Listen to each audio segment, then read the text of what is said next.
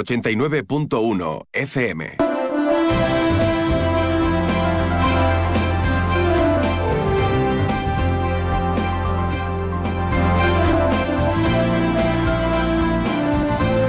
Más de uno Campo de Gibraltar en Onda 0, 89.1 de su dial.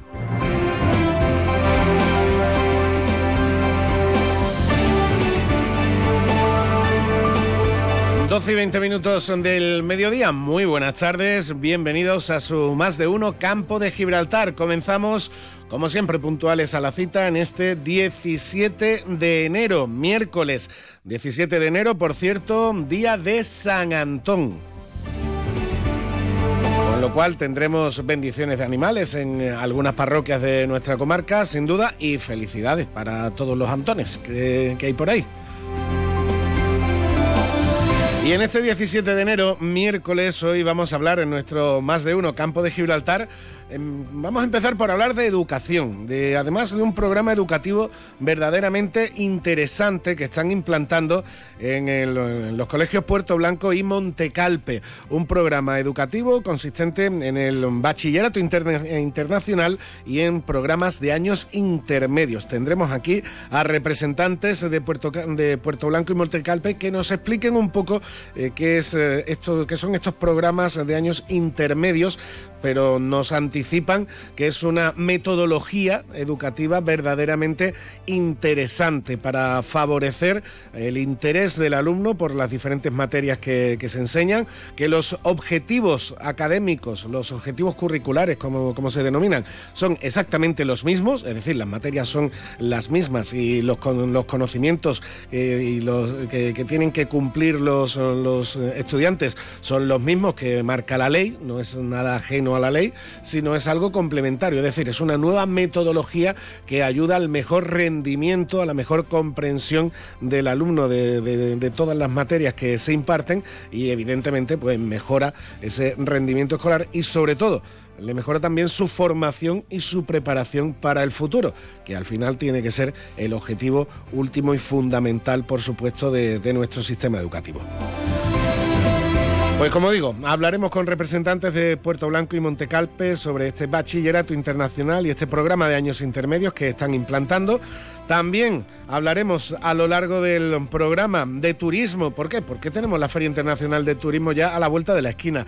La semana que viene el campo de Gibraltar mostrará sus virtudes, su atractivo en Madrid, en la Feria Internacional del Turismo. Hoy hablaremos con una de las delegadas del ramo en el campo de Gibraltar. Concretamente va a ser con Marina Saraiva de Castellar. También hablaremos eh, con representantes, concretamente con la presidenta de la Asociación de Canción Ligera de San Roque. ¿Por qué? Pues porque cumplen 20 años de actividad en la Asociación de Canción Ligera Ciudad de San Roque y lo celebran este sábado con una gran gala con más de 20 actuaciones. Y hablando antes de formación y hablando también de turismo, hablaremos de la Escuela de Hostelería. Ayer diferentes representantes institucionales la visitaron para conocer uno de sus últimos programas formativos en cuanto a restauración, en cuanto a la cocina. Verdaderamente interesante nos auguran estos representantes institucionales liderados en ese primer en esa visita institucional ayer por Isabel Paredes, la delegada territorial de formación, de educación de la Junta de Andalucía en Cádiz. También estuvo el subdelegado de la Junta de la Comarca, Javier Rodríguez Ross, con el que hablaremos a lo largo del programa sobre la importancia de mantener en el campo de Gibraltar esta escuela de hostelería y además a la última, formando profesionales para nuestro sector turístico. Todo eso y como siempre algo más que iremos desvelando a lo largo de los próximos minutos de información de radio y de compañía que siempre les ofrecemos en nuestro más de uno campo de Gibraltar. Pero antes y cuando estamos casi casi llegando a las 12 y 25, como siempre, lo primero, echarle un vistazo al cielo. Información meteorológica después de las lluvias de esta noche y de esta mañana, a ver si continúan a lo largo de las próximas horas o no, a ver qué nos dicen. Y ahora la previsión meteorológica con el patrocinio de CEPSA.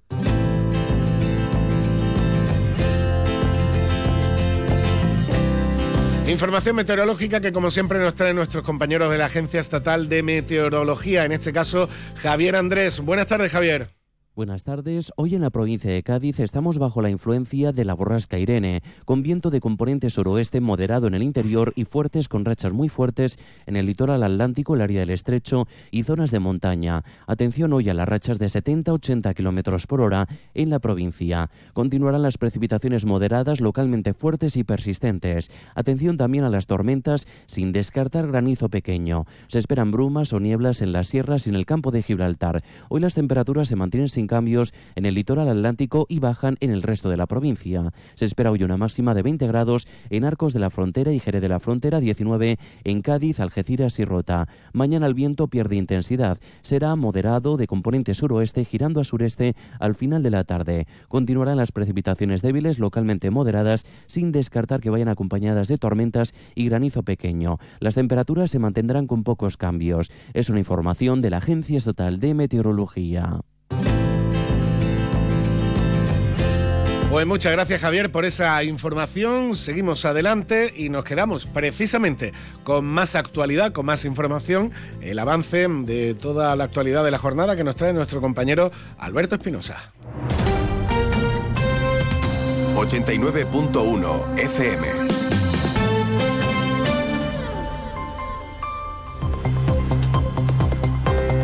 Pues aquí lo tenemos ya, Alberto, buenas tardes. Hola, Salva, buenas tardes. Bueno, ¿qué, tenemos en el día de hoy? Bueno, te contaba ayer que asistíamos a ese mm, balance de Gerardo Landaluce de la actividad portuaria, más allá de las macrocifras. Bueno, ya sabes que hay pues bastante polémica en torno a la entrada en vigor de la ETS europea. Hoy, el consejero de la Presidencia Interior, Diálogo Social y Simplificación Administrativa, Antonio Sanz, ha participado en el Foro Logístico de Cádiz y ha dicho que el Consejo de Gobierno va a pedir cambios normativos y medidas compensatorias para los puertos, en este caso evidentemente con la referencia del puerto de Algeciras, que es el primero del sistema nacional. También ha anunciado Antonio Sáenz en ese foro que el proyecto de inteligencia artificial aplicada a la logística se va a firmar en próximos días. Es un proyecto pionero y que se va a poner en práctica también en el puerto de Algeciras. Como tú decías, eh, en materia educativa, la Escuela de Hostelería ha recibido la visita de Isabel Paredes, va a haber una inversión de 241.000 euros, de 241 euros perdón. Eh, también los cursos formativos y ahí ha dicho Paredes que no quería contestarle a Juan Carlos Ruiz Boix y le ha contestado, el Centro de Formación La Pólvora, ya sabes que la Junta está eh, aplicando algunas em, iniciativas en San Roque, el alcalde dice que hay otras que están pendientes, bueno, ya sabes cómo va esto. Y también la mm, eh, consejera... el compromiso, el compromiso del edificio de La Pólvora, que según parece fue de hace más de un año, un edificio que quiere destinar el ayuntamiento a formación laboral, precisamente. Sí, pero te hay que decir que a lo que voy, que tienen razón las dos partes, pero que cuando la Junta aborda una inversión, eh, Ruiz Boy le pide otra, cuando aborda esa otra le piden... Bueno, ya sabes cómo, ya sabes, no te voy a explicar cómo funciona ha hecho. Eh, hablando de inversiones, eh, Patricia del Pozo, consejera de Educación, ya eh, ha adjudicado la redacción del proyecto de la mejora de la cubierta del Colegio Parque del Estrecho en Algeciras. También hablando de San Roque, UGT sigue denunciando la situación de Eulen, una empresa que ha actuado, según dicen, de una mm, forma cicatera en este caso, bueno, pues hay trabajadores que están en situación compleja. Este es un asunto que viene ya bastante de largo, ¿no? Pero bueno, a ver qué, qué, ocurre. La empresa va a celebrar un CERCLA el próximo lunes 22 de enero.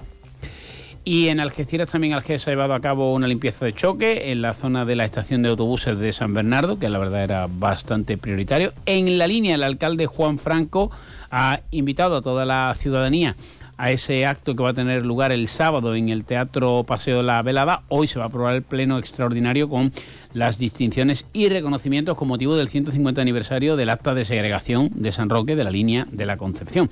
Entre otros, bueno, pues hay un, un galardón para las tres gracias de la ciudad, a Gaspar Martín en reconocimiento a su larga trayectoria profesional y artística, la medalla de oro para la Cofradía de las Penas y María Santísima de los eh, Dolores, también a la familia Soro, a la que se va a dedicar un vial que comunica la Avenida España con el Conservatorio de Música, y otras iniciativas también a título póstumo, eh, en este caso para Antonio Pérez eh, Carmona.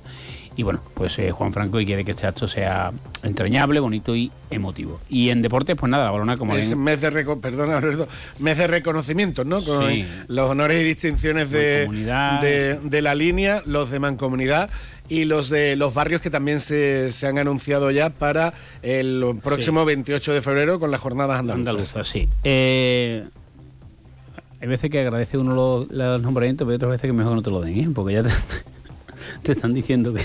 Pero hombre, siempre No seas de mal agüero, Alberto, Sí. hombre. Bueno, a lo que iba. Siempre eh, es bueno que, que le reconozcan a uno la hombre. trayectoria o, o el esfuerzo o la... O la inte- o- o- Eh, siempre, ya que estamos en época de carnaval, yo siempre recuerdo a Pepe Titi, que tiene un ingenio que ya me gustaría a mí tener, que cuando lo nombraron, me parece que fue personaje popular del carnaval, algo, ¿no? Y claro, tú sie- siempre sales allí y dices, oye, no, gracias, no lo merezco y tal. Y Pepe Titi dijo, gracias. Es más que merecido, no sé por qué habéis tardado tanto en dármelo.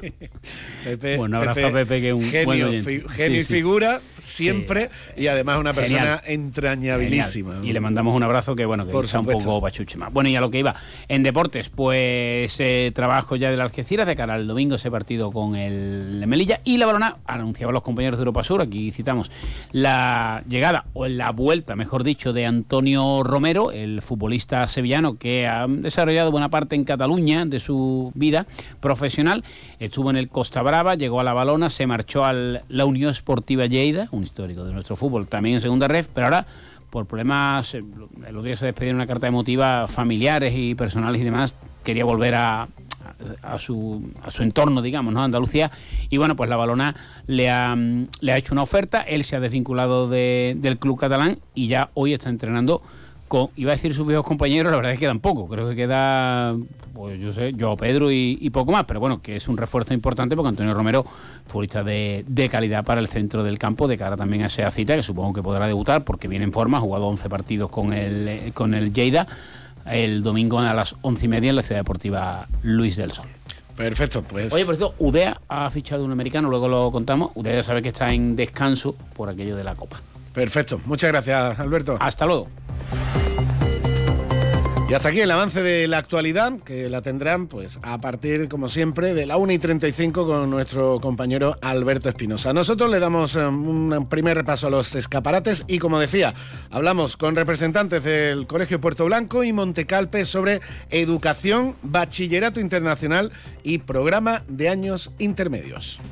Ven a las rebajas de Descansa y encontrarás grandes descuentos en todas nuestras marcas. Son Pura, Centix, Hypnos, SB Descanso, Pardo, Belfont. Financiamos tu compra hasta 24 meses sin intereses. Visítanos en Ruiz Zorrilla 36 junto a Correos o en la web www.descansaalgeciras.es. Disponemos de parking gratis para nuestros clientes en el parking Plaza de Andalucía. Descansa, tu tienda de Algeciras, especialista en descanso. El Opel Mocha Electric rebosa energía. Rebosa energía con su diseño puro y atrevido. Rebosa energía con la instrumentación 100% digital. Rebosa energía con los faros matriciales LED Intellilux. Descubre el Opel Mocha Electric. Rebosa energía. Ve a tu concesionario Opel más cercano y descubre la gama Mocha. Estamos en Vallamóvil, área del Fresno, A7, salida 1115B, Los Barrios. Más de uno Campo de Gibraltar en Onda 0, 89.1 de su dial.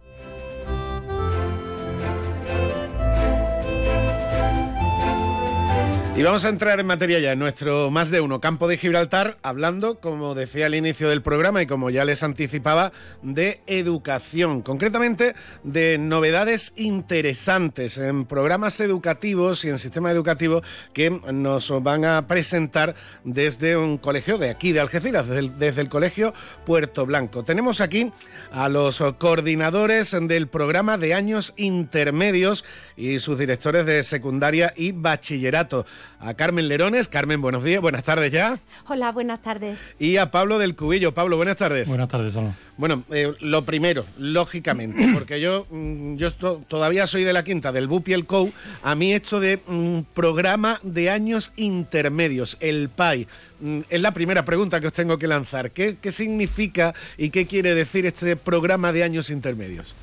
Mira, el, programa de año intermedio es uno de los programas del bachillerato internacional. Yo creo que sí es más conocido. El bachillerato internacional es una institución, tiene más de 50 años operando por todo el mundo, un colegio, la red de colegios está por, todo el mundo, y su programa más conocido es el diploma, que es el, programa que se da en los años equivalentes a nuestro bachillerato pero ya desde hace yo creo que unos 30 años el Bachillerato Internacional empezó a desarrollar otros programas para preparar a los alumnos para llegar bien al diploma con toda la metodología, con toda la mentalidad internacional, bueno, con todo el enriquecimiento curricular que tiene, que tiene esto.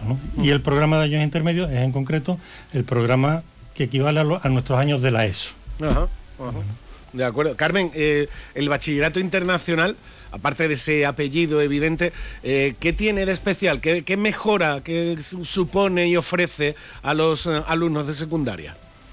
Bueno, pues en realidad eh, lo que va a ofrecer a, nuestros jóvenes, ¿no? Es que puedan asumir un papel activo en su aprendizaje y que tengan una mentalidad internacional al tiempo que también puedan sentir una gran empatía con los demás y dar a su vida un propósito y un significado. Eh, nos gustaría ¿no?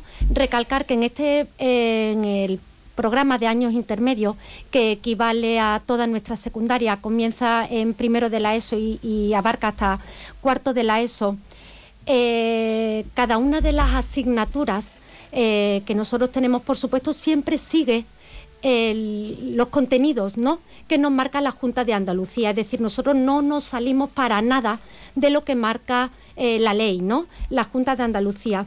¿Qué es lo que ocurre? Que es la metodología con la que eh, se imparten eh, cada una de las disciplinas es lo que ayudan a que el alumno bueno, pues tenga una curiosidad, bien, porque se basa sobre todo en lo que es la indagación y la reflexión por parte del alumno, acompañado por supuesto siempre de lo que, o sea, del docente, ¿no? Que imparta esa disciplina. Eh, es decir, Carmen, eh, eh, perdona, por dejarlo, por dejarlo claro, como tú estabas haciendo los objetivos curriculares que marca la ley, en este caso, que marca tanto la ley estatal como el desarrollo en la, eh, autonómico en la Junta, siguen siendo los mismos. Es decir, los chicos siguen saliendo mm, eh, preparados con las mismas materias, los mismos objetivos curriculares que en cualquier otro instituto a la hora de afrontar, pues, tema de, bueno, lo que era la selectividad, que era la EBAU, etcétera, etcétera. No aprenden, digamos, nada, nada. Es la forma de aprender, la metodología de aprender dentro de los mismos objetivos objetivos y contenidos parecidos, pero mm, digamos que se aborda desde un enfoque diferente, ¿no? Efectivamente, eso es lo que queremos recalcar. Es decir, nosotros, por supuesto, con esta metodología, ¿no? No nos salimos de lo que marca la ley. Se imparten los mismos objetivos y los mismos contenidos eh, que tenemos que hacer. Simplemente que, por ejemplo, una disciplina, una asignatura, eh, tiene como cuatro pilares diferentes eh, para evaluarla, es decir, se evalúa en, su, en toda su totalidad, ¿no? Eh, por ejemplo, eh, unas matemáticas tiene cuatro criterios de evaluación, cada asignatura tiene cuatro criterios de evaluación que dependen de la asignatura, estos cambian, ¿no? Entonces, esa asignatura al alumno se le evalúa desde el punto de vista, por supuesto, del conocimiento de la asignatura, pero también desde una indagación de patrones, desde una comunicación de la asignatura y también en el caso de las matemáticas, como eh, me estoy refiriendo, ¿no? Eh, pues eh, cómo el alumno es capaz de las matemáticas en el mundo real. Es decir, son cuatro pilares básicos para poder... La aplicación práctica, claro. Efectivamente, no en el mundo real. Esto muchas veces, ¿qué es lo que lleva? Que a lo mejor hay alumnos que en determinadas asignaturas que por el motivo que sea le tienen un poco más de miedo, más de respeto, ellos también sienten una seguridad cuando ven que esa misma asignatura, quizás desde otro punto de vista, son capaces de llevarla a cabo. Por ejemplo, lo que es la comunicación en matemáticas, ¿no? El criterio de comunicación, la verdad que es importantísimo y se evalúa eh, desde todas las asignaturas Por lo tanto, eso también le, le, da una seguridad al alumno de saber que no va a ser, entre comillas, no una asignatura eh, imposible para él, ¿no? es decir, disculpa, cada una de las asignaturas, cómo se evalúa, cómo se trata, es, bueno, pues en su totalidad, ¿no? Y es, em, bueno, pues esto a los alumnos, ¿no? Y a, las a los docentes, ¿no? Es también una forma de que el alumno pueda eh, expresarse y pueda conocer esa asignatura de una forma mucho más eh, íntegra, ¿no? Y también las relaciones que eh, se realizan entre las distintas disciplinas. Claro. Entonces, la asimilación de los conceptos de cada una de las asignaturas, la verdad que mediante esta metodología, pues queda mucho más afianzada. Pablo, como estaba comentando, Carmen, si, claro, si el alumno ve que la asignatura que sea o el contenido que sea es demasiado abstracto, no le encuentra una utilidad, no le encuentra una aplicación práctica. Nos ha pasado, creo que a todos, a cualquiera en nuestra, en nuestra vida, en nuestra vida académica, en nuestra vida escolar es cierto que es más complicado entender los conceptos, sobre todo memorizarlos, y además que te, que, te interese y mostrar interés por esa asignatura. Eh, esa, aplicación práctica que comentaba ella entiendo que es fundamental. Por eso, vamos, en todo el bachillerato internacional, en todos los programas, pero en concreto en, el PAI, o sea, todo el aprendizaje es en contexto.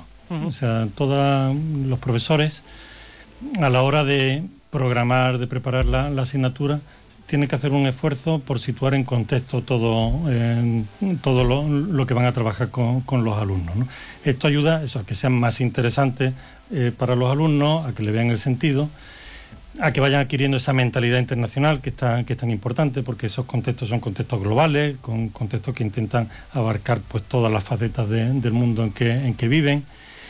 Y además, un aspecto muy importante del PAI, del programa de año de intermedio también, es que hace mucho hincapié en la acción en que eh, los alumnos tienen que llegar al final a las consecuencias y tienen que tener programas de acción, incluso actuaciones concretas, de tipo solidario, tipo eh, de, acción en, la comunidad, de, todo este tipo de, cosas. La interdisciplinaridad, otro factor y clave ahora mismo en el aprendizaje moderno y actual para prepararnos, entre otras cosas, para, para la evolución constante que, tiene ahora mismo el mundo, el, entorno laboral, el mercado de trabajo, esa, esa faceta que, también me estáis comentando, entiendo que también es un valor añadido de este tipo de, enseñanza.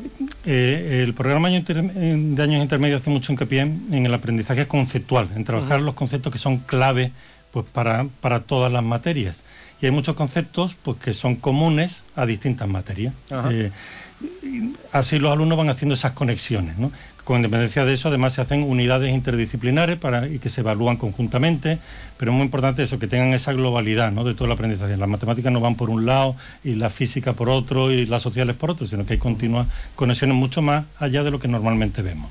Eh, Carmen, este programa educativo que estáis eh, desarrollando, que estáis implantando en Puerto Blanco, mm, y te voy a hacer la pregunta que entiendo que interesa al 99% de padres y madres en, todo esto que estamos comentando se deberá ver, se deberá repercutirse de forma positiva en las notas del alumno, ¿no? Pues entiendo que, como digo, como padre o madre, muchos eh, se preguntarán eso de, oye, me encanta la teoría, me encanta el concepto, pero mm, eso le servirá a mi niño para aprender mejor, ¿no? Lo que, lo que le enseñáis. Pues la verdad es que sí, porque eh, al final, ¿no? Con esta metodología el fin es eh, esa asimilación por completo del alumno. Por lo tanto, esto después sí que se ve reflejado en, las notas ¿no? que, obtiene, que obtiene el alumno. Y se ve reflejado porque es que en realidad eh, lo que se suscita no es esa curiosidad eh, por el aprendizaje, pero que parte del propio alumno, ¿no? Eh, yo también quería destacar, ¿no? Por ejemplo, em, eh, la biblioteca, ¿no? La biblioteca es un lugar que, se le da una gran importancia. ¿Y por qué eh, lo relaciono con lo que tú me has comentado? Porque no es, por ejemplo, ¿no? para que veas la amplitud de lo que supone este programa, ¿no? Porque no es solamente un lugar en el que el alumno puede acceder quizá a estudiar o a eh, tener una lectura determinada, sino que es un lugar en el que el alumno va a encontrar una serie eh, de recursos en las que puede ir buscando y puede ir indagando y puede ir reflexionando sobre, sobre aquellos aspectos que por lo visto se han visto en una determinada materia, ¿no? Eh, incluso se les forma para que sepan cómo se debe de nombrar cada una de las fuentes que ellos han usado eh, y la integridad, ¿no? Porque también eh, se hace, bueno, pues mucho hincapié, hincapié, ¿no? En lo que supone un plagio, un, el copiar algún texto sin citar el autor, ¿no? Entonces, todas estas pequeñas cosas eh, el alumno lo va asimilando y al final le vamos haciendo ¿no? que sea una persona íntegra en todos los aspectos de su vida. Sí, que lo de citar, lo de citar, aprender a citar eh, fuentes, etcétera, para un alumno de, de, bachillerato, quizás le, suene raro, pero mm, de cara a su vida universitaria, para los trabajos fin de grado, para los trabajos fin de máster, es fundamental, es condición sine qua non para hacer un buen trabajo fin de grado, con lo cual ya lo vais preparando. Eh, ¿Sabes qué ocurre, Salva? Eh, mm. Y disculpa. Sí, sí. Es que no solo estamos preparando a nuestros alumnos, para el día de hoy. Nosotros es prepararlo a los alumnos para el día de mañana. Formar unas grandes personas, una buena persona, una persona reflexiva, con pensamiento crítico, eh, personas íntegras. Y, eso es lo que, lo que estamos buscando, buscando en ellos. si me permitirías, te añadiría incluso personas libres, porque alguien con pensamiento autocrítico y capacidad de análisis no es fácilmente que engañable, por así decirlo. con personas con ese pensamiento propio, ese pensamiento autocrítico, que es fundamental y sobre todo en el mare magnum de información que les llega ahora a los chavales y a todos nosotros con Internet. Información a veces más, más cierta, otras más falsa y manipulada, etcétera, etcétera.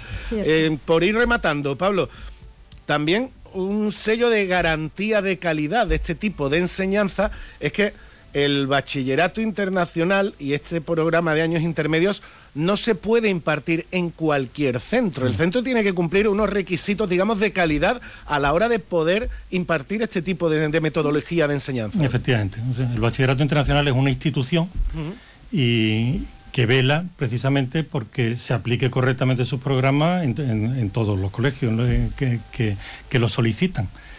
Y entonces, desde el momento en que se solicita, hay un asesoramiento para ir eh, eh, acompañando el colegio en ese proceso de aplicación para que lo haga correctamente y hay una supervisión para verificar que se hace conforme a lo previsto en, el programa, que es muy interesante. Un aspecto que, que quería destacar también, que claro, ese proceso de asesoramiento empieza por el profesorado eh, nosotros lo primero que hemos visto es que eh, ha sido un impacto muy grande para nuestro profesorado, mm. que, ya estaba muy preparado, pero ahora ha tenido que mm, repensar sus asignaturas, en reprogramarla, verla desde muchos puntos de vista y le está sirviendo como un gran enriquecimiento profesional muy, muy interesante. Y motivación también, por entiendo, por supuesto. Además, disculpa, eh, Salva, la preparación, ¿no? Es decir, esto no es de hoy para mañana, todo el equipo docente lleva ya años recibiendo los talleres eh, de los programas, bueno, del bachillerato internacional y nuestro equipo docente en relación al programa de años intermedios y agradecerles, ¿no? Desde aquí, ¿verdad, Pablo? el esfuerzo. Todo el esfuerzo, toda la ilusión que han puesto eh, como día a día, además la colaboración también que hay entre, entre los, distintos profesores, mm. ¿no? Y de verdad agradecerlo porque están haciendo una labor increíble. Ha sido un cambio, ¿no? También para ellos y ya os digo que esto es en realidad una preparación que no es de, hoy para mañana, ¿no? Ya llevan tiempo eh, pues, asistiendo a los talleres, preparándose sus clases, eh, planificando. Entonces, bueno, pues eh, de, agradecer, ¿no? La ilusión que ponen y el desempeño y el trabajo tan enorme ¿no? que están realizando. Cambio de metodología, cambio de paradigma, podríamos decir, pero al final todo redunda en beneficio del destinatario último, que son los chicos y chicas que, reciben este tipo de, enseñanza. Pues lamentablemente se nos acaba el tiempo. Y mira que yo hablando de educación, además, me podría pegar muchísimo más rato porque me parece un tema interesantísimo y además fundamental porque estamos formando a las generaciones del mañana de nuestra sociedad y más vale que estén bien formadas y bien preparadas, como tú decías, Carmen. Pero más información que, requiera algún oyente o que solicite, en el Colegio Puerto Blanco tiene toda la información que le brindáis, entiendo. Efectivamente. E invitamos a cualquier familia a que venga, a que nos conozca, que conozca este programa y estaríamos encantados, ¿no?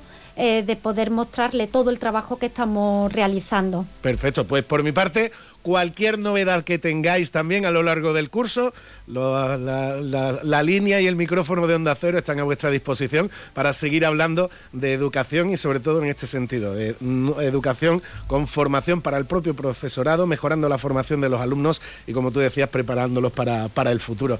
Carmen, eh, Pablo, muchísimas gracias por estar con nosotros y enhorabuena por la labor que hacéis todos los docentes en el día a día con nuestros chicos. ¿eh? Venga, muchísimas gracias, gracias Salva. 89.1 FM. Supermercado Saavedra, tu supermercado de toda la vida. Nuestra experiencia nos avala. Más de 40 años dando el mejor servicio a los mejores precios. Supermercado Saavedra, tu supermercado de confianza del campo de Gibraltar. Ven a las rebajas de Descansa y encontrarás grandes descuentos en todas nuestras marcas. Son Pura, Centix, Hypnos, SB Descanso, Pardo, Belfont, Financiamos tu compra hasta 24 meses sin intereses. Visítanos en Ruiz Zorrilla 36 junto a Correos o en la web www.descansaalgeciras.es. Disponemos de parking gratis para nuestros clientes en el Parking Plaza de Andalucía. Descansa, tu tienda de Algeciras, especialista en descanso. Más de uno Campo de Gibraltar en Onda 0, 89.1 de su dial.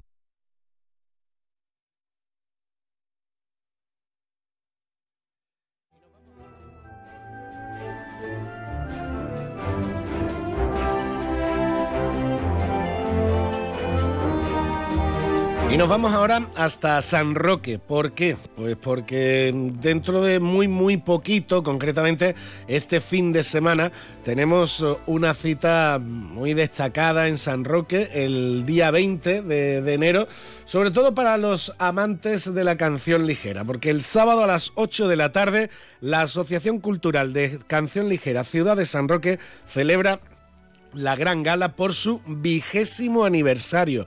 20 años ya de la Asociación Cultural de Canción Ligera Ciudad de San Roque. Y en la, en la celebración con una entrada donativo de, solo dos euritos, pues pueden disfrutar de la actuación de más de 20 artistas del coro de la ciudad de San Roque y de alguna sorpresa más que nos va a desvelar desde la Asociación Cultural de Canción Ligera Ciudad de San Roque, Virginia del Valle. Virginia, buenas tardes. Hola, buenas tardes. Bueno, vaya, vaya gala con más de 22 artistas sobre el escenario, aparte del coro rociero. Hombre, 20 años no se cumplen todos los días, ¿no? Hombre, por supuesto que no. 20 años, además que 20 años da para mucho. Sin duda, sin duda. Bueno, coméntame, ¿cómo van los preparativos para esta gala? Bueno, por los preparativos está todo, todo listo. Ya deseando que llegue el sábado para poder estar allí en directo.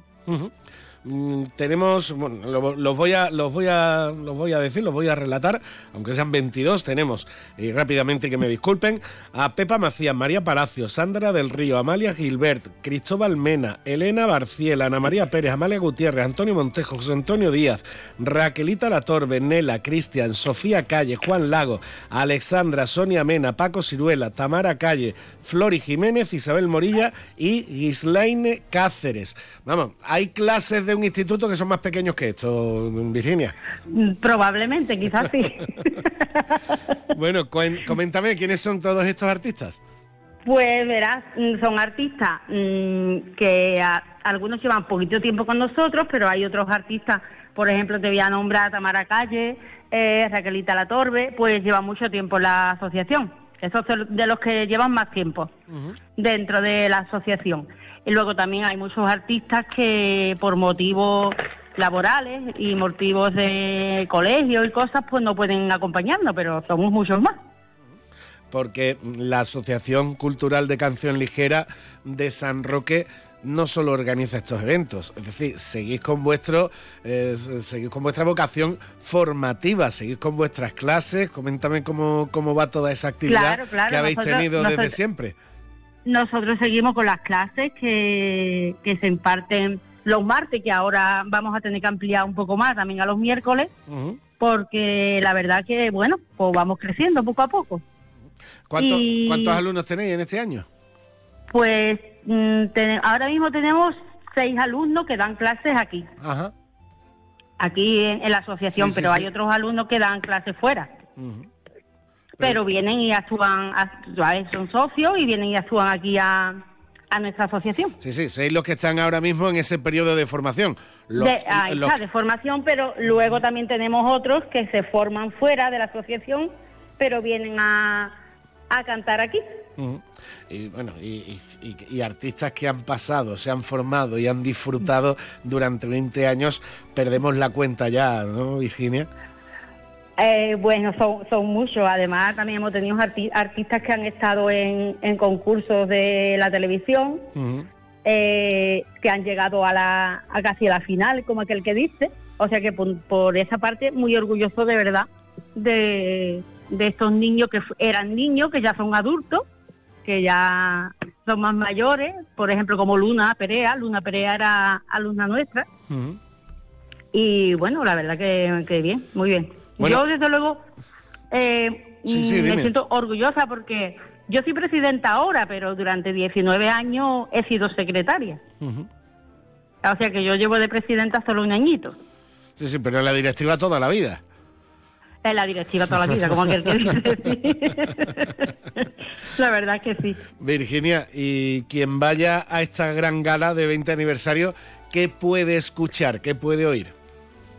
Pues puede escuchar de todo porque ya digo, tenemos el color rofiero y luego tenemos copla y tenemos canción ligera, tenemos de todo un poquito.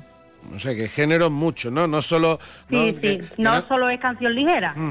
De acuerdo. Mm, hay, hay de todo. Y aparte me De todo un poquito. Mm, y aparte me decía antes fuera de antena también una sorpresa y un detalle muy especial.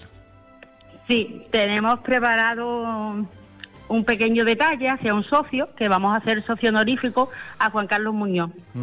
Él es escritor de, de letras flamen, flamencas y la verdad pues cada vez que mm, edita un libro mm, lleva nuestro nombre escrito en alguna página. Entonces es un pequeño detalle que vamos a tener con él.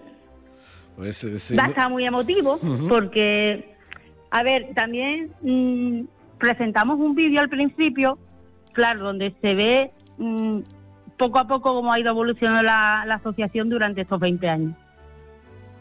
Entonces se ven niños, porque eran pequeñitos, que ahora ya son mayores. Hay algunos que siguen con nosotros, otros que ya se han ido, pero mm, la verdad que va a estar muy emotivo. 20 años de trayectoria da para, evidentemente, para muchísimos, muchísimos recuerdos. Pues Virginia, que lo primero que os lo paséis muy bien, que esta gala, por supuesto, en primer lugar es vuestra, es de esa gran familia que formáis la Asociación Cultural de Canción Ligera Ciudad de San Roque, que como decía al inicio, 20 años no se cumplen todos los días, hay que celebrarlo por todo lo alto, y ya que vuestra pasión es la música, pues qué mejor forma que celebrarlo que sobre las tablas del Teatro Juan Luis Galiardo. Lo digo, el sábado 20 de febrero a partir de las 8 de la tarde por solo dos euritos la entrada, presenta Carmen Sánchez, dirige Tamara Calle, y van a actuar los artistas de la Asociación de Canción Ligera de San Roque. Presidenta Virginia del Valle, muchísimas gracias y ya digo, que lo disfrutéis mucho. Muchísimas gracias. Más de uno Campo de Gibraltar en Onda 0, 89.1 de su dial. Ven a Baires, tenemos un comedor más amplio y moderno para que puedas disfrutar más de tu comida de empresa. También para seguir degustando cada día nuestros desayunos, exquisitas tapas, raciones y magníficos postres. Reserva tu mesa en el 956 66 11 65. Y recuerda, si no quieres salir de casa, pide Baires a través de Globo. Baires Tapas, ¿te lo vas a perder? Ante la situación de excepcional sequía, Argisa te informa sobre las medidas de restricción adoptadas. La presión del agua se verá reducida de 6 de la mañana a 11 de la noche. En horario nocturno, de 11 de la noche a 6 de la mañana, se suspenderá el suministro. Debes saber que por razones técnicas, durante la suspensión, pueden existir zonas puntuales que dispongan de agua, por lo que desde Argisa apelamos a la responsabilidad de los usuarios en su uso. Recuerda, no sabes lo que tienes hasta que lo pierdes. Haz un uso responsable del agua. Más de uno Campo de Gibraltar en Onda 0, 89.1 de su dial.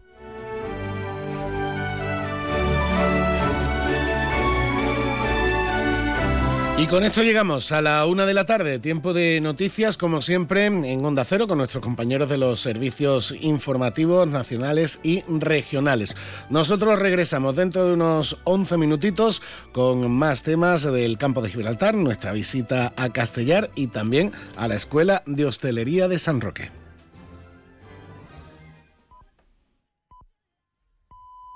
Es la una de la tarde, mediodía en Canarias.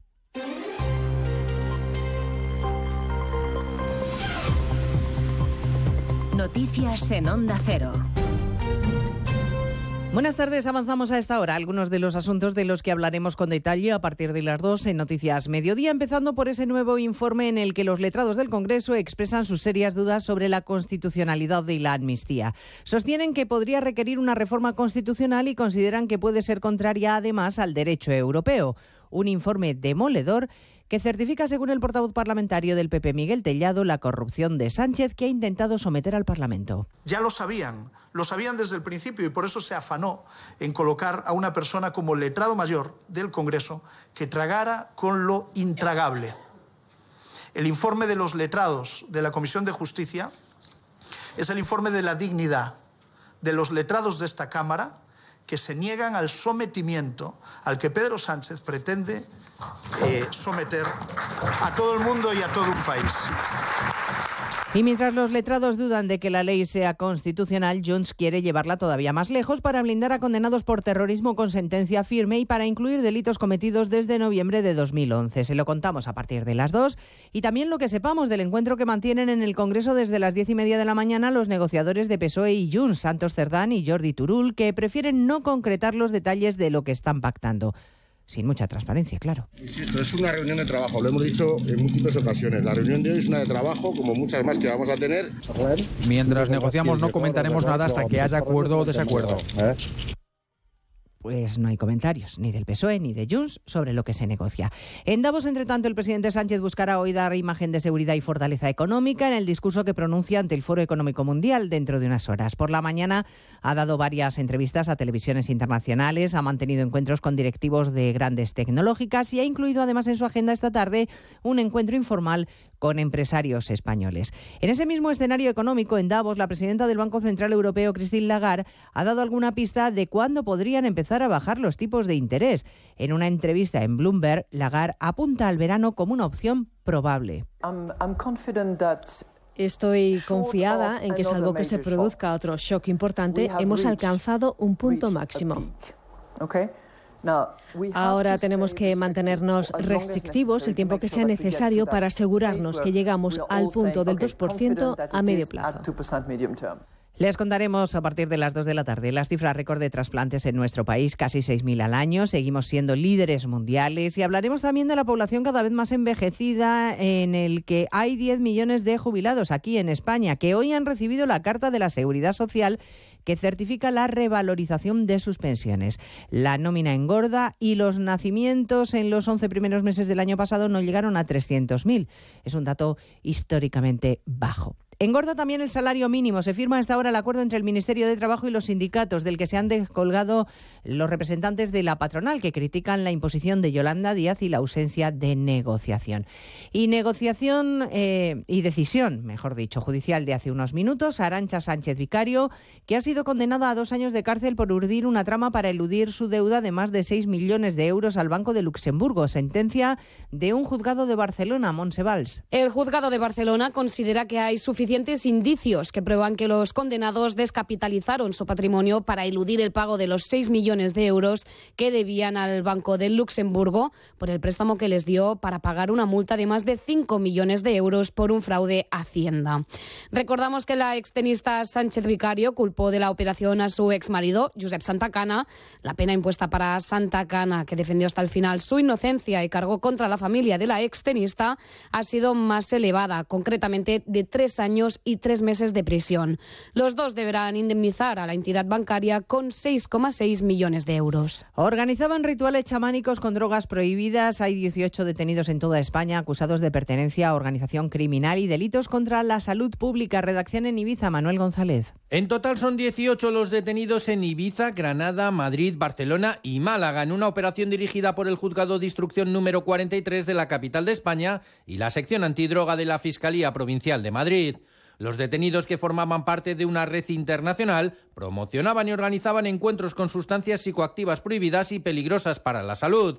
Y en los registros se han intervenido, entre otras sustancias, un kilo de mescalina y 60 de ayahuasca que introducían de forma clandestina tras elaborarlas en Colombia. Pues de todo ello hablamos en 55 minutos cuando repasemos la actualidad de este miércoles 17 de enero. Elena Gijón, a las 2, Noticias Mediodía.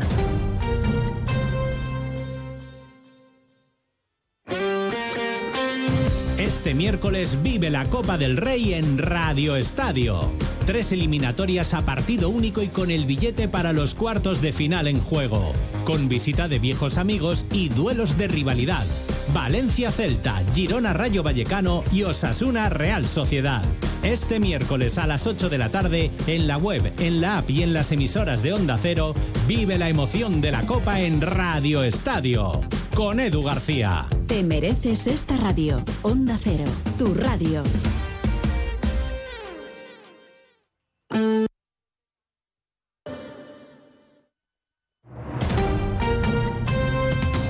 Andalucía, Onda Cero.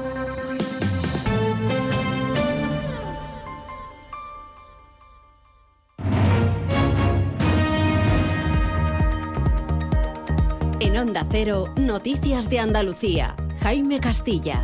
Buenas tardes, hacemos a esta hora un repaso de la actualidad de Andalucía de este miércoles 17 de enero, día de temporal en la comunidad a causa del paso de la borrasca Irene, que mantiene en aviso amarillo a todas las provincias andaluzas por fuerte oleaje y viento. Además están previstas fuertes tormentas acompañadas de granizo en algunas zonas de la mitad occidental. En Granada, la estación de esquí de Sierra Nevada ha tenido que cerrar por primera vez en esta temporada debido a las fuertes rachas de viento. Onda Cero Granada, nada de gracia. Sí, de hecho, allí se esperan nevadas a lo largo de la jornada a partir de los 2.100 metros. Eso sí, según nos informan desde Cetursa, la empresa pública que gestiona la estación de esquí, el recinto invernal mantendrá abiertas, en todo caso, las actividades de mirlo blanco y trineo. Es la primera vez que cierran esta temporada. El viento así lo impide, pues se prevén fuertes rachas de hasta 120 kilómetros por hora. A pesar de las incidencias, la lluvia es bien recibida debido a la sequía que mantiene a los pantanos andaluces rozando el 19% de sus reservas de agua. Son casi mil hectómetros cúbicos menos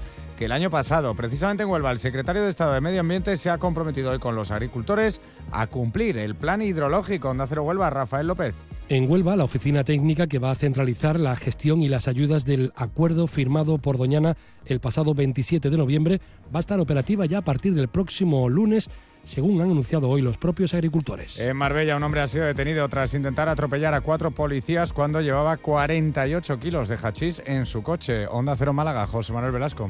El hombre intentó saltarse el control policial donde se le había dado el alto. Por fortuna, los agentes no sufrieron heridas de gravedad en el intento de atropello. Fuentes policiales precisan que a partir de esta situación comenzó una persecución policial que acabó supuestamente cuando el conductor perdió el control del vehículo y se salió de la vía en la zona de Calahonda, donde finalmente fue detenido. Seguimos ahora con el repaso de la actualidad del resto de provincias y lo hacemos por Almería. La Junta confirma que se hará cargo de la mitad de los costes del derribo del polémico hotel del Algarrobico. Nacional Almería, Manjón. Lo anunciaba la propia consejera de Economía y Hacienda, Carolina España, indica que el gobierno andaluz tiene preparados los recursos presupuestarios necesarios para afrontar la posible demolición del hotel y la restauración de la playa. Dice, de hecho, que el coste está previsto en el presupuesto de 2024. En Cádiz hoy han sido puestos a disposición judicial los dos detenidos en el puerto de Santa María por un presunto delito de cohecho. Se trata de dos trabajadores municipales, un técnico del área de infraestructuras y el que fuera jefe provisional de la policía local del puerto. En Ceuta, comisiones obreras y UGT han condenado la agresión que ha sufrido un trabajador del servicio de limpieza pública mientras desempeñaba sus funciones en la barriada del Príncipe. Ambos sindicatos piden mayor presencia policial para poner fin a las agresiones y sucesos de mayor gravedad, así como dar tranquilidad a estos operarios.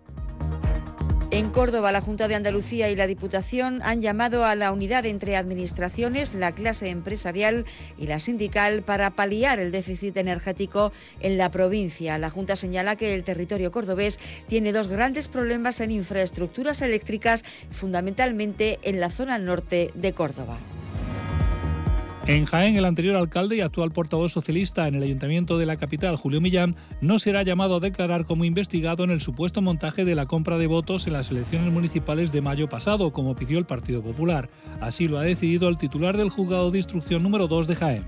Y en Sevilla la Policía Autonómica ha desmantelado en el municipio del Cuervo un casino ilegal donde se organizaban partidas de póker clandestinas a las que asistían menores de edad. La operación tuvo lugar el pasado 10 de enero y los agentes incautaron además pequeñas cantidades de drogas. Más noticias de Andalucía a las 2 menos 10 aquí en Onda Cero. Onda Cero. Noticias de Andalucía.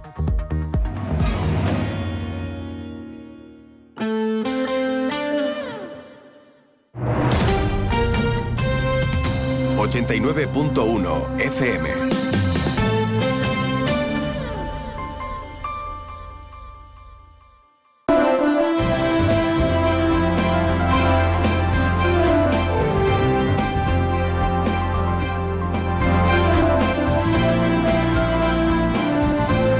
Más de uno Campo de Gibraltar en Onda 0, 89.1 de su dial.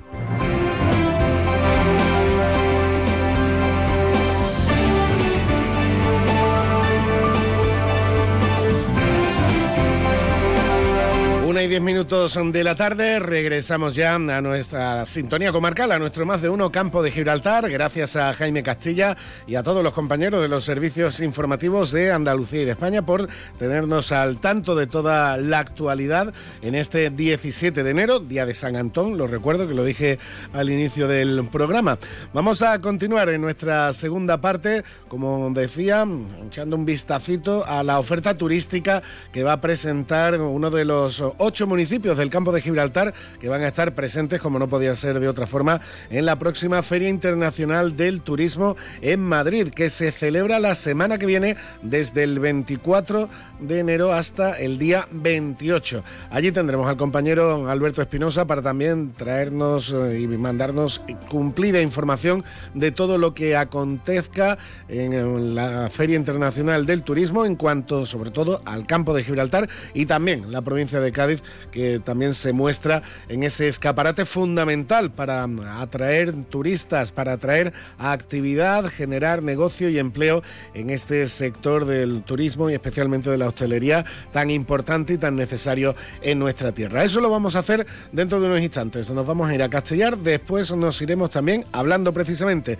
de hostelería a la escuela de hostelería que tenemos aquí en el campo de Gibraltar, con interesantes novedades, interesantes eh, programas formativos como el que ayer se presentó y se mostró a representantes institucionales de la Junta de Andalucía, de la Mancomunidad de Municipios y también del propio Ayuntamiento de San Roque. Pero antes de todo eso, repasito a los escaparates y nos vamos a Castellar. Más de uno Campo de Gibraltar en Onda 0, 89.1 de su dial. Tome un mollete y un café. ¿El café corto o largo? En un país con tantas posibilidades, hay un lugar para todos. Descubre nuestra cama Citroën Made in Spain con condiciones especiales hasta fin de mes. Estamos en Vallamóvil, área del Fresno, A7, salida 1115B, Los Barrios. Ante la situación de excepcional sequía, Argisa recuerda que están prohibidos los siguientes usos del agua.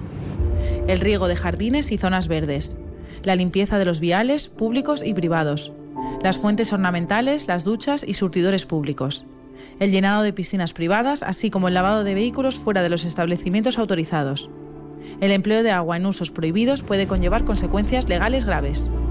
Recuerda, no sabes lo que tienes hasta que lo pierdes. Haz un uso responsable del agua. ¿Quieres más productos, más stock y mejores precios para tus reformas?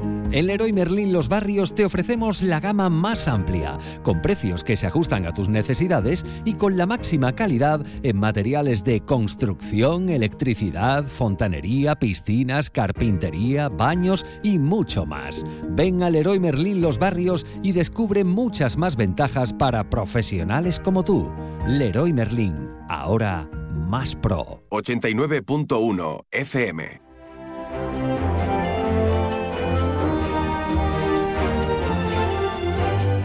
Y nos vamos a ir en los próximos minutos hasta Castellar de la Frontera. En Castellar, uno de los pueblos más bonitos de España, que ya están preparando esa nueva cita con la Feria Internacional del Turismo, con FITUR, un- una cita fundamental para un pueblo como Castellar, que, en el que el turismo es un- una de las fuentes principales de actividad, ya no solo en el presente, sino sobre todo en el futuro. Hablamos con la delegada municipal de turismo de Castellar de la Frontera, Marina Saraiva. Buenas tardes. Hola, buenas. ¿Qué hay? Como decía, Castellar, evidentemente un pueblo agrícola que sigue teniendo un importantísimo eh, sector de- del campo, pero el sector turístico y sobre todo también desde que afortunadamente se os reconoció como uno de los pueblos más bonitos de, España, el turismo sin duda se está destacando como también la industria del futuro para Castellar de la Frontera. Eh, correcto. Eh, desde, bueno, el pertenecer a la Asociación de los Pueblos Más Bonitos de España, sin duda ha sido un antes y un después en el turismo de, de Castellar. Eh, mm, precisamente hablábamos con uno de, nuestros hoteles, ¿no? Y ellos no, no, no, nos confirmaban el tremendo impacto que, que han tenido tanto en hostelería, o sea, en restauración, que había sido un 74% más eh, después de pertenecer a los pueblos eh, más bonitos de España y un 20% en hospedaje, con lo cual yo creo que, que los datos pues hablan por, por sí solos. Mm, Sin duda, sin duda. Y además, sobre todo, teniendo una joya histórica y, y arqueológica y perfectamente visitable y en un estado de conservación espectacular, como es la fortaleza, el castillo de, de Castellar, que sin duda es uno de los principales atractivos del pueblo. Eso es, eh, vamos, fundamentalmente el que viene a visitar a eh, nuestro pueblo, Castellar, eh, no se va sin ver al, eh, el castillo. Es uno de los pocos habitados que tenemos en, eh, en- bueno, yo diría que, que más allá de España.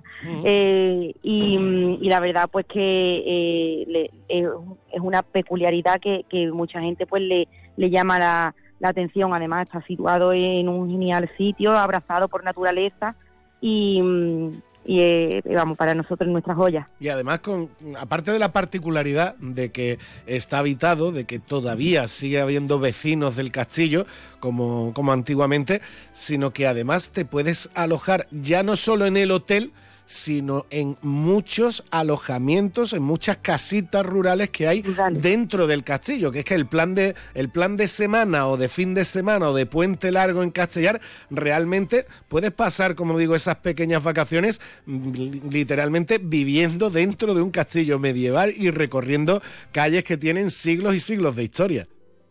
Eso es así. Eh, el que viene a Castellar, sin duda, pues tiene un, un planazo, eh, ya sea para disfrutar en familia o, o individualmente, eh, con amigos, pero sí es verdad que, tiene un planazo. Eh, desde nuestros senderos, que contamos con un sendero de, una, de la mariposa monarca lleno de, de mariposas que comunican eh, el pueblo con el, con el castillo. Eh, luego allí en el castillo, pues, hombre, la, la visita de, al interior del, del castillo, sus alrededores, eh, y luego, pues bueno, sin dejar atrás la gastronomía, que no, pues nuestra gastronomía, tanto en el pueblo como, como arriba, eh, es estupenda y, y, y lo, con lo cual hace un, un planazo de 10. Sin duda. Y ese planazo, evidentemente, lo tenéis que enseñar en Fitur. Ya estáis preparando, ultimando detalles de todo, porque la semana que viene llega la gran cita. ¿Qué, va, qué estáis preparando? ¿Qué va a llevar Castellar de la Frontera a la Feria Internacional del Turismo, Marina? Pues mira, eh, este año eh, contamos con nuestro vídeo eh, de presentación, donde, pues bueno, igual que, o sea, un poco de lo, lo que te lo que te he contado. Eh, aparece pues nuestro nuestro parque natural de los alcornocales, la almoraima, las actividades que, que podemos hacer aquí. Es un vídeo muy muy puedo adelantar que es un vídeo muy muy completo donde resume en dos minutos eh, toda la actividad que, mm, que, que puede to- to- todo el ocio eh, que pueden hacer aquí en, en nuestro pueblo. Eh, también pues mm, estamos ultimando algunos detalles, no quiero adelantar agenda sin tener nada concretado, eh, pero bueno, va a ser una, una jornada sin duda muy aprovechable y, y bueno, con ganas de, de esa gran cita, como tú decías antes. Sin duda. Bueno, no, todo no todos los pueblos de España pueden presumir de estar dentro del Parque Natural de los Alcornocales, que es una joya de la naturaleza. No todos los pueblos de España pueden presumir de tener, como, como decía, una fortaleza medieval en perfecto estado de conservación, que se puede visitar, que se puede disfrutar, que puedes comer allí, que puedes tomarte una tapa, que puedes alojarte y quedarte allí y hasta escuchar flamenco allí, porque también hay flamenco en el Castillo de Castellar. Eso no lo tiene todo el mundo, lo tiene Castellar de la Frontera y así lo tienen que enseñar en la próxima feria de- del turismo en Madrid. Marina, muchísimas gracias por estar con nosotros, que todo Gracias vaya que todo vaya a pedir de boca con esos últimos detalles y sobre todo que captéis la atención de muchos turoperadores en la semana que viene, que eso será importante para vuestro pueblo. Gracias, Marina. Muchas gracias a vosotros. Más de uno Campo de Gibraltar en Onda 0, 89.1 de su dial. ¿Has visto lo que te ahorras en cash el ahorro familiar? Sí, estuve en Cash, el ahorro familiar de campamento y de verdad que ahorras un montón. ¿Dónde? En Polígono Incosur de Campamento. Cash, el ahorro familiar. Pero no te equivoques de sitio, tienes que entrar por la rotonda, justo detrás de la posada de Millán. Cash, el ahorro familiar. Siempre precios bajos. Espabila, sal de casa, viaja, demuestra al mundo que puedes salir de tu zona de confort. Y cuando vuelvas, si tienes esas ventanas que te aíslan de todo, descubrirás que el mejor lugar del mundo ya lo conocías. Ventanas con sistemas Comerlin, como en casa, en ningún sitio.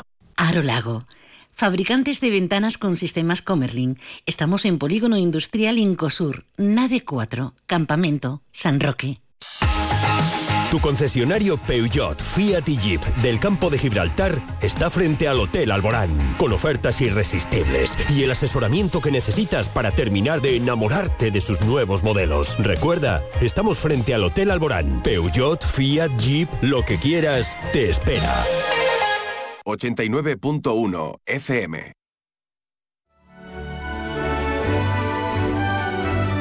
Seguimos en nuestro más de uno campo de Gibraltar y vamos a comentar en los eh, próximos minutos la visita que mm, ayer realizó la delegada territorial de Desarrollo Educativo, Formación Profesional y Universidad Isabel Paredes a la Escuela de Hostelería de San Roque. Eh, Estuvieron, estuvo acompañada del subdelegado de la Junta de Andalucía en la comarca, Javier Rodríguez Ross, además de diferentes representantes institucionales también de la Mancomunidad y del Ayuntamiento de San Roque. Todo ello eh, era para, entre otras cosas, eh, comprobar in situ el desarrollo del proyecto de innovación Estrecho 1, una aplicación de 3D en el ámbito de la restauración. Y es que la residencia escolar y sobre todo la Escuela de Hostelería de San Roque, pues como pudieron comprobar ayer mm, los, eh, los visitantes institucionales, sigue estando a la última. Y precisamente vamos a hablar con uno de ellos, subdelegado Javier Rodríguez Ross. Buenas tardes. Hola, buenas tardes. Bueno, vaya, lo, lo hemos comentado un poquito fuera de antena, Javi- Javier, vaya joya formativa y educativa que tenemos en el campo de Gibraltar con la Escuela de Hostelería. ¿eh? Pues la verdad es que sí. Y tenemos que sacar pecho, Salvador, tenemos que sacar pecho que está aquí en el campo de Gibraltar, porque es una de las escuelas más antiguas y tiene muchísimo prestigio y tiene también una larga tradición en formación. Y es todo un referente eh, en el sector de la hostelería. Y ayer, eh, Salvador, lo pudimos comprobar y deleitar, que también hay que decirlo, ¿eh? también deleitamos ayer. O sea que lo pu- pudisteis degustar también, ¿no? Un poquito del trabajo. Sí, sí, sí, sí, muy bien, muy bien. Ayer la verdad que fue una jornada muy eh, muy satisfactoria donde los chavales de la Escuela de Hostelería ¿no? y Residencia Escolar de San Roque pues me hicieron una simulación del diseño, la organización, la elaboración de un menú internacional. que ellos denominaron Show Cooking, en bocados del mundo, donde pudimos probar algunos platitos eh, italianos, eh, mexicanos. La verdad que eh, fue una actividad muy, muy importante para nosotros, porque le damos valor a nuestra escuela y para ellos, porque ellos, El Salvador, ponen en práctica todo lo que han ido trabajando, lo que han ido aprendiendo, y la verdad que además eh, en un proyecto de innovación donde tú has dicho el nombre, ¿no? Estrecho. Y yo preguntaba ayer, digo, ¿y estrecho? ¿Y estrecho no os parece similitud con el restaurante, ¿no? De, de, de David. Dice, no, no, pero es que nosotros estamos en el estrecho de Gibraltar. y por eso nuestro, nuestro proyecto se llama Estrecho 1. Eh, de una aplicación de 3D, ¿no? Utilizaban las, las impresoras 3D para hacer eh, la presentación de los platos a través de, de, de, digo, la, Miguel Ángel, ¿no? El busto de Miguel Ángel. La verdad que eh, fue todo sorprendente y, y nos quedamos muy sorprendidos todo lo que un servidor que yo no lo conocía eh, en plenitud, ¿no? con la degustación de los platos, la verdad que me llevé una grata eh, impresión y, como decía al principio de la entrevista, tenemos que sentirnos muy orgullosos, muy orgullosos de nuestra escuela de hostelería, porque ayer cuando hablábamos con, los chavales, preguntábamos dónde era, al final eh, estamos en un sitio privilegiado, en un sitio donde el sector turístico y el sector hostelero tiene muchísima demanda. Y en un futuro, pues en la comarca se va, se va a abrir ¿no? grandes complejos eh, hoteleros como va a ser en La Zagaleta, ¿no? en Castellar, o en Alanterra, o en Facina, Salvador. Y eso va a necesitar mano de obra. Y si esa mano de obra la podemos nosotros sacar de nuestro alumnado, pues mejor que mejor. Además, viene muy a colación, Javier, teniendo en cuenta que Fitur ya lo tenemos la, semana que viene, como tú decías, teniendo en cuenta el sector turístico en la comarca que sigue creciendo y nos lo comentaba, nos lo comentaba ayer también la presidenta de la mancomunidad, Susana Pérez Custodio, nos lo comentan los diferentes delegados de, turismo del campo de Gibraltar. Eh, hoy mismo hablábamos eh, con Marina, con la delegada de de turismo de, Castellar, que nos va a presentar todo lo que, lo que va, está organizando Castellar para mostrar en Fitur y, nos confirmaba que desde que han entrado en, el, en ese selecto club de uno de los pueblos más bonitos de España, el crecimiento de visitantes, de clientes en la restauración, en la hostelería que han tenido, ha sido exponencial. Allí mismo en San Roque, si te vas a la zona de Soto Grande, con restaurantes, con algunos chefs con estrellas Michelin, expertos en cocina francesa, en cocina asiática, en cocina internacional, en, definitiva. Es decir, tenemos una clientela y una industria turística que sigue al alza en la comarca, que demanda ese tipo de, perfil de trabajador, tanto en cocina como en servicio. Y si lo podemos formar aquí y pueden ser chavales de aquí, pues al final estamos creando empleo. ¿no? Mira, Salvador, ayer eh, tuve la oportunidad de, participar en un foro eh, en un foro turístico donde, eh, como bien dice, ¿no? El turista que viene a jugar al golf, al campo de Gibraltar, porque tenemos la gran suerte de tener tantísimos campos de golf, deja una media de entre 250 y 300 euros al día. El turista, el equipo que viene de polo, que un equipo de polo viene a costar unos 2 millones de euros aproximadamente, sacarlo, los jugadores, el patrón, todos los familiares dejan una media de 1.500 euros al día. Parece sorprendente, pero los datos están ahí y nos lo decían ayer, pues nos lo decía Antonia Les de Ayala, nos lo decían Javier Jiménez Casqueno del mundo del golf. Es decir, y ese turismo tenemos que aprovecharlo y tenemos que formar nuestra gente. A nivel anecdótico te puedo contar que eh, eh en 2023, Salvador, ha sido el año del turismo andaluz se han batido todos los récords. Han llegado 33 millones de turistas a nuestra comunidad autónoma, de donde los que se 33 dice, millones... Que se dice pronto, ¿eh? 33 millones, pues que estamos hablando de bueno, tres cuartas partes de lo que es la población de España han venido de, ese número ha venido de turistas a Andalucía en, un año. ¿eh? De turistas. Y de esos 33 millones, 22 millones han llegado a través del aeropuerto de Málaga. No tengo la menor duda, Salvador, que un gran porcentaje de esos 22 millones han venido a nuestra tierra. Han venido a la zona de, del campo de Gibraltar, porque tenemos, yo lo decía, ¿no? Tenemos la gran suerte, tenemos montaña, tenemos playa, tenemos sol, tenemos buena gastronomía y sobre todo hospitalidad. Nosotros los campos gibraltareños somos muy hospitalarios y todo eso tenemos que aprovecharlo. Y para aprovechar todo el sector turístico, que mejor a través de una, forma, de una buena formación como hace nuestra Escuela de Hostelería de San Roque Salvador. Por eso el, resultado, evidentemente, satisfacción al ver la formación que están recibiendo los chavales y esos futuros eh, eh, cocineros, metres, camareros, etcétera, que, se están formando ahora mismo de nuestra tierra y en nuestra tierra. Sí, sí, preguntábamos, todos los chavales que estaban allí eran de Castellar, de Tarifa, de lugares donde se está invirtiendo mucho para atraer ese turismo. Por lo tanto, eh, agradecer a, la escuela de hostelería, al equipo docente, el trabajo que realiza y, por supuesto, a la delegada territorial. Eh, no hay un solo día que la delegada territorial eh, no tenga comunicación directa con el campo de Gibraltar, no hay una sola semana donde la delegada territorial esté en nuestra comarca y eso porque al gobierno de Juanma Moreno, al gobierno de la Junta de Andalucía y a la consejera Patricia del Pozo están muy pendientes de este rinconcito de Andalucía porque quieren sacar el máximo provecho, Salvador. De hecho, ayer eh, anunciaba Isabel Paredes, eh, además, la remodelación de parte de la, de, la estructura del edificio, que es necesaria por valor de más de 200.000 euros. Y, hombre, si se da una buena formación, que es absolutamente necesaria, tiene que darse también en un buen entorno. Es importante también estas labores de, de mantenimiento, sin duda. Pero nos quedábamos con ese contenido, sobre todo con vistas a futuro, con vistas, como digo, a que el turismo, la actividad turística, que genera empleo en la comarca, aunque muchas veces mm, nos parezca un poco ajena, eh, es una realidad y necesita este tipo de, formación que afortunadamente se está impartiendo en nuestra propia tierra con la Escuela de Hostelería de, San Roque. Dele, subdelegado de, de, la Junta de la Comarca, Javier Rodríguez Ross, muchas gracias por estar con nosotros. ¿eh? Muchísimas gracias a vosotros siempre, ¿no? Por darnos la oportunidad de, trasladar a todos los oyentes, a todos los campos libertarios todo lo que se trabaja por esta querida tierra.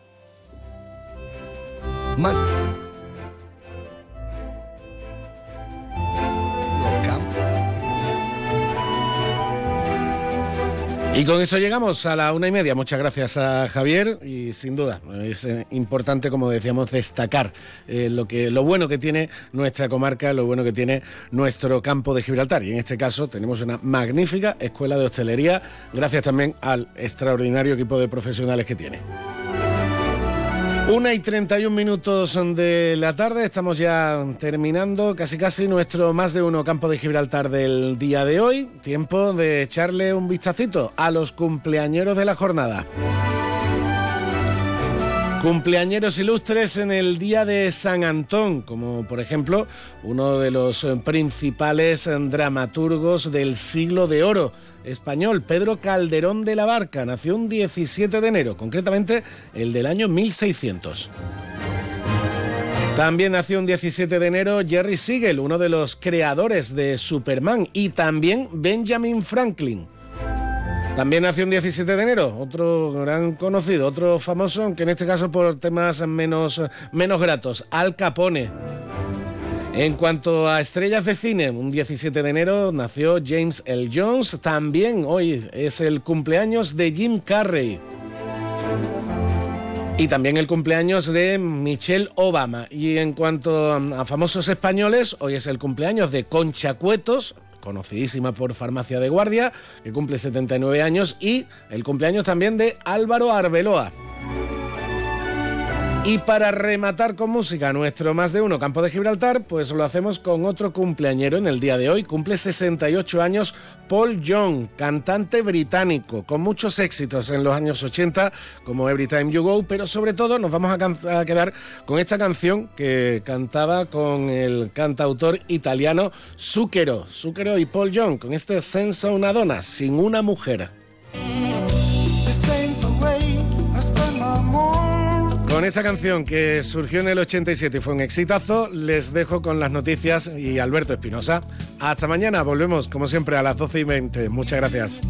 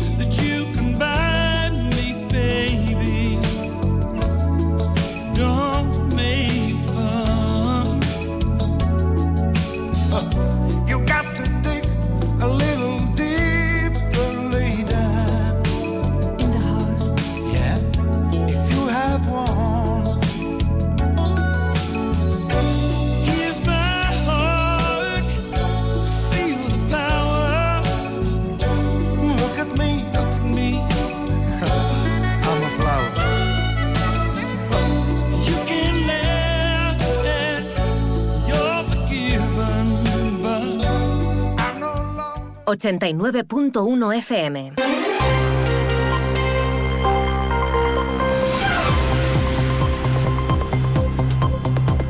Noticias del campo de Gibraltar en Onda Cero Algeciras con Alberto Espinosa. Muy buenas tardes, señoras y señores. Tiempo para conocer la información del campo de Gibraltar en este miércoles 17 de enero de 2024. El consejero de la presidencia de la Junta de Andalucía, Antonio Sanz, ha anunciado que mm, el órgano de gobierno de mm, la Administración Autonómica va a pedir cambios normativos eh, y medidas compensatorias frente a la entrada en vigor de la conocida como ETS europea que perjudica a los puertos, principalmente al de Algeciras. Una empresa ha anunciado que va a invertir 100 millones de euros en el campo San Roque Club 2 para su explotación. Además, construirá un hotel de cuatro estrellas que podría ser de cinco. El alcalde de Algeciras, José Ignacio Landaluce, agradece el compromiso de la consejera de Educación de la Junta, Patricia del Pozo, con el Centro Educativo Parque del Estrecho. El programa de atención a migrantes de asuntos sociales en la línea de la Concepción ha atendido ya a 158 personas. Subvencionado por la Junta, prevé su finalización el próximo mes de marzo. En los barrios, la edil de limpieza Cristina Silva ha vuelto a lamentar el incivismo de algunos vecinos y pide la colaboración ciudadana para evitar los vertederos incontrolados. Noticias que desarrollamos hasta las 2 menos 10 de la tarde, tramo que alcanzaremos con apuntes del deporte. Antonio Romero ya entrena con la balona, el Algeciras está preparando a conciencia el inicio de la segunda vuelta con el objetivo de acabar con la mala racha de tres derrotas ante el Medilla y seguir en una posición cómoda en la primera federación. 1 y 37 noticias aquí en Onda Cero. Escucha con atención. En Bowling Bahía, en los cines de Palmones, te espera el futuro. Vive la realidad virtual como nunca. Experimenta el Laser Tag. Disfruta del salón recreativo más espectacular de la comarca con bolera y rocódromo. Y si eres de los papás y mamás más guays del mundo, te organizamos el mejor cumpleaños para tus hijos. Bowling Bahía. Estamos en los cines de Palmones. Teléfono 630 82 70 77. Pues en las últimas horas les venimos contando el balance de la Autoridad Portuaria de la Bahía de Algeciras del año 2023 y sobre todo los retos para este 2024 que está arrancando. Uno de los problemas tiene que ver con la entrada en vigor de eh, esa medida para controlar y grabar las emisiones de dióxido de carbono de la Unión Europea, la conocida como ETS. La Junta va a reclamar al Gobierno de España medidas para permitir que los puertos andaluces compitan en igualdad de condiciones.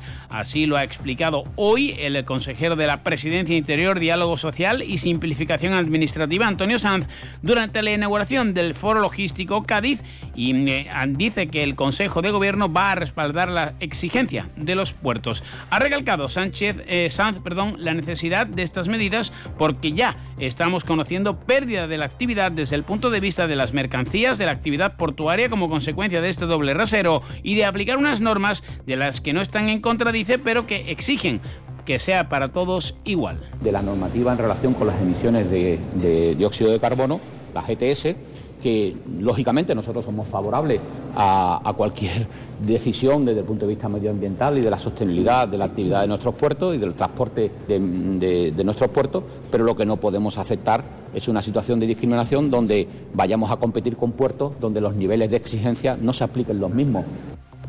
Sanz ha destacado la importancia de los puertos andaluces, empezando por el de Algeciras, el primero del sistema nacional, ya que son grandes generadores de riqueza y empleo. Y por ello, como ayer decía el propio Gerardo Landaluce, es fundamental no perder competitividad y amortiguar la entrada en vigor de actuaciones como las que ya están en marcha por parte de la Unión Europea. En este sentido, ha recordado que los puertos son nodos estratégicos para las cadenas logísticas y el transporte. Por ellos pasan cerca del 60% de las exportaciones y el 85% de las importaciones. El sector vive el mejor momento de su historia con exportaciones en cifras récord puerto que, como saben, es eh, clave para el empleo de la comarca, de la provincia y de Andalucía. Más eh, tiene que ver también con el empleo el sector turístico. Todo ello a las puertas de Fitur 2024. San Roque es referente con la apuesta por la calidad del sector de golf, de polo y un turismo residencial. Hoy el alcalde del municipio, Juan Carlos Ruiz Boix, ha anunciado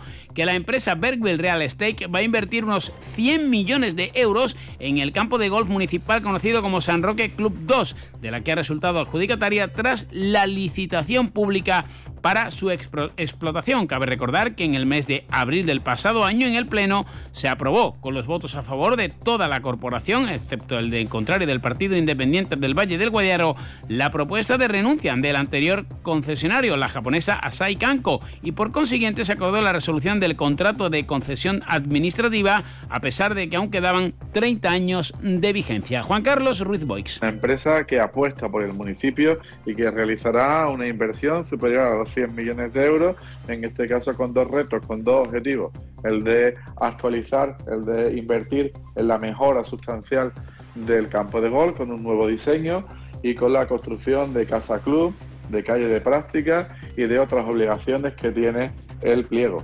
Y lo más importante, donde irá la mayor parte de la inversión, es la construcción de un hotel con una capacidad mínima de 100 habitaciones ya han escuchado también en más de uno campo de Gibraltar con nuestro compañero Salvador Puerto el impulso a la Escuela de Hostelería de San Roque con inversiones por valor de 214.000 euros para que sigan formándose allí los alumnos que, como saben, suelen tener salidas relevantes en el mercado laboral. Isabel Paredes, delegada de Educación en la provincia de Cádiz. La última obra que comenzará, se firma el contrato el próximo 22 de enero, que ya se ha adjudicado para las cubiertas de la escuela de San Roque por un importe de 214.000 euros. Nuestra apuesta por el municipio de San Roque es una apuesta clara y además respondemos a los sectores emergentes. No podemos ir, eh, tenemos que ir de la mano del sector empresarial.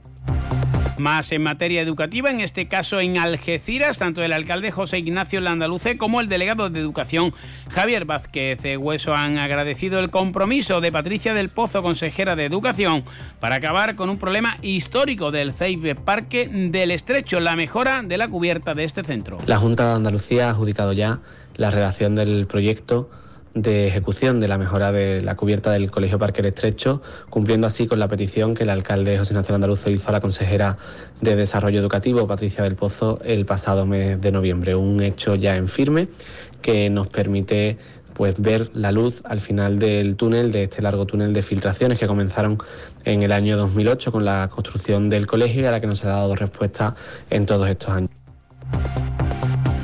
Como les decíamos en titulares, la concejal de limpieza de los barrios, Cristina Silva, ha pedido la colaboración ciudadana para evitar los vertederos incontrolados en el municipio de enseres como colchones, frigoríficos, televisores o sofás en zonas del municipio que están eh, prohibidas. La delegada de limpieza ha informado que operarios municipales han tenido que retirar enseres en varios puntos de la localidad que se han convertido en vertederos ilegales. En Algeciras, el edil de limpieza Vicente Palomares ha insistido en que el cuidado del municipio no es solo responsabilidad del ayuntamiento, sino que se trata de una cuestión de concienciación ciudadana a la hora de mantenerla limpia. Recuerda también que Algesa cuenta con un servicio gratuito de recogida de enseres. Todo ello tras girar una visita a la parcela ubicada a espaldas de la estación de autobuses San Bernardo, donde se llevan a cabo trabajos de desbroce y limpieza. Es una zona muy concurrida por los ciudadanos de nuestra ciudad debido a su cercanía con la estación de trenes y con la estación de autobuses y además con el mercado de abastos. Y bueno, eh, eh, tenemos que ir asentando poco a poco la ciudad y hoy tocaba en este punto concreto. Es verdad que mm, era necesario, hemos traído siete peones, tres camiones recolectores, eh, cuatro desbrozadores y una barredora para que en el día de hoy se pudiera quedar terminado.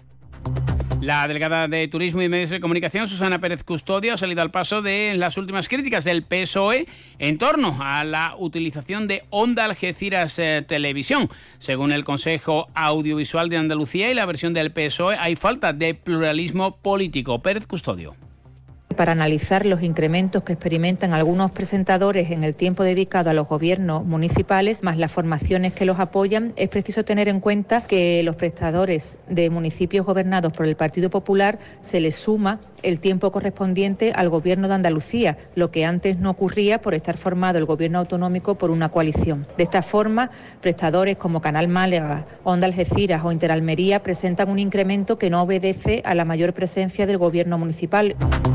En la línea, el alcalde eh, Juan Franco ha invitado públicamente a toda la ciudadanía para que participen en el acto institucional de entrega de honores y distinciones que tendrá lugar el próximo sábado eh, a partir de las 12 de la mañana. Hoy se ha convocado un pleno extraordinario para la aprobación administrativa de estos reconocimientos con motivo del 154 aniversario de la ciudad. Franco.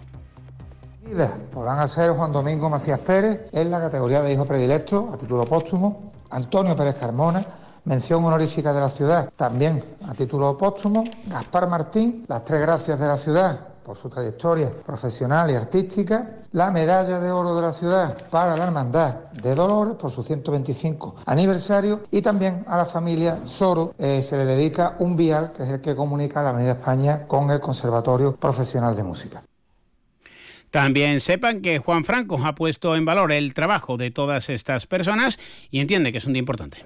En los cinco casos creo que se trata de reconocimientos más que merecidos, personas y entidades que han tenido una trayectoria muy importante en nuestra ciudad y, eh, como digo, este miércoles 17 se celebrará el pleno extraordinario, pleno que será simplemente para llevar a cabo pues lo que es la, la votación y el acto administrativo por el cual se llevan a cabo estos reconocimientos y el acto institucional solemne, al que aprovecho esta ocasión para invitar a todos nuestros vecinos a que nos acompañen. En los barrios, el Centro de Información a la Mujer registra 746 consultas durante todo el año anterior, de las cuales 172 estuvieron relacionadas con la violencia de género. En Castellar, el alcalde, el alcalde perdón, Adrián Vaca ha puesto en valor la reunión y el acuerdo para dar estabilidad a los eh, funcionarios del consistorio chisparrero. ¿Y qué busca? Entre otras, entre otras medidas, bueno, pues eh, la eh, reducción de la excesiva temporalidad en, las administraciones públicas. firmamos ayer los primeros cuatro contratos del personal laboral fijo, oficial electricista, oficial polivalente y dos auxiliares de ayuda a domicilio que continuarán con eh, el proceso para la estabilización de otros 11 puestos que eh, tenemos dentro de este proceso de estabilización y consolidación. Observatorio de Cazalla en Tarifa con 13.199 visitantes en el 2023 ha establecido un nuevo récord desde que existen estos registros. El delegado de turismo Nacho Trujillo ha destacado las características de una actividad de calidad y respetuosa con el medio ambiente que se afianza en la zona. 1 y 47. En el Centro Veterinario Albatros, nuestra meta es conseguir que tu mascota viva mucho y muy bien. Para ello ponemos a tu disposición nuestra experiencia, una formación al más alto nivel y la mejor tecnología del mercado. En Albatros realizamos cualquier procedimiento rutinario de salud para perros, gatos y animales exóticos. Estamos en la calle del Sol 69 en la línea. Teléfono 956 171407. Centro Veterinario Albatros. Máxima calidad de vida el mayor tiempo posible. Ante la situación de excepcional sequía, Argisa recuerda que están prohibidos los siguientes usos del agua. El riego de jardines y zonas verdes. La limpieza de los viales públicos y privados. Las fuentes ornamentales, las duchas y surtidores públicos. El llenado de piscinas privadas, así como el lavado de vehículos fuera de los establecimientos autorizados. El empleo de agua en usos prohibidos puede conllevar consecuencias legales graves. Recuerda, no sabes lo que tienes hasta que lo pierdes. Haz un uso responsable del agua. Vamos con el deporte en el tramo final de este informativo. Hay movimientos en el mercado también de baloncesto. En la Le Plata, Damex Udea ha hecho público el fichaje del escolta estadounidense Wayne Arnold, que se incorpora esta semana a los entrenamientos. Ya saben que no hay competición por el parón de la Copa y que esto le puede venir bien al equipo de Miki Ortega para reaccionar. Ha jugado ya en las ligas de Kosovo y Croacia, por lo tanto tiene experiencia en Europa y destacó en la Liga Universitaria estadounidense jugando en California. Mide 1,93 y tiene 24 años. Nació en la localidad californiana de Compton. El Algeciras en fútbol eh, sigue sin mover ficha en cuanto a, esos, eh, a esas posibles incorporaciones y el que sí ha hecho una nueva mm, eh, incorporación, un nuevo fichaje es la Real Balompédica Linense. Hablamos de Segunda Federación, lo anticiparon los compañeros del diario Europa Sur y hoy ya está entrenando con su antiguo equipo. Antonio Romero, el centrocampista sevillano, vuelve al club en el que ya militó la pasada temporada en Primera Federación. Estará disponible el domingo para Baldomero Hermoso Mere. Llegamos así a las 2 menos 10, noticias de Andalucía en Onda Cero.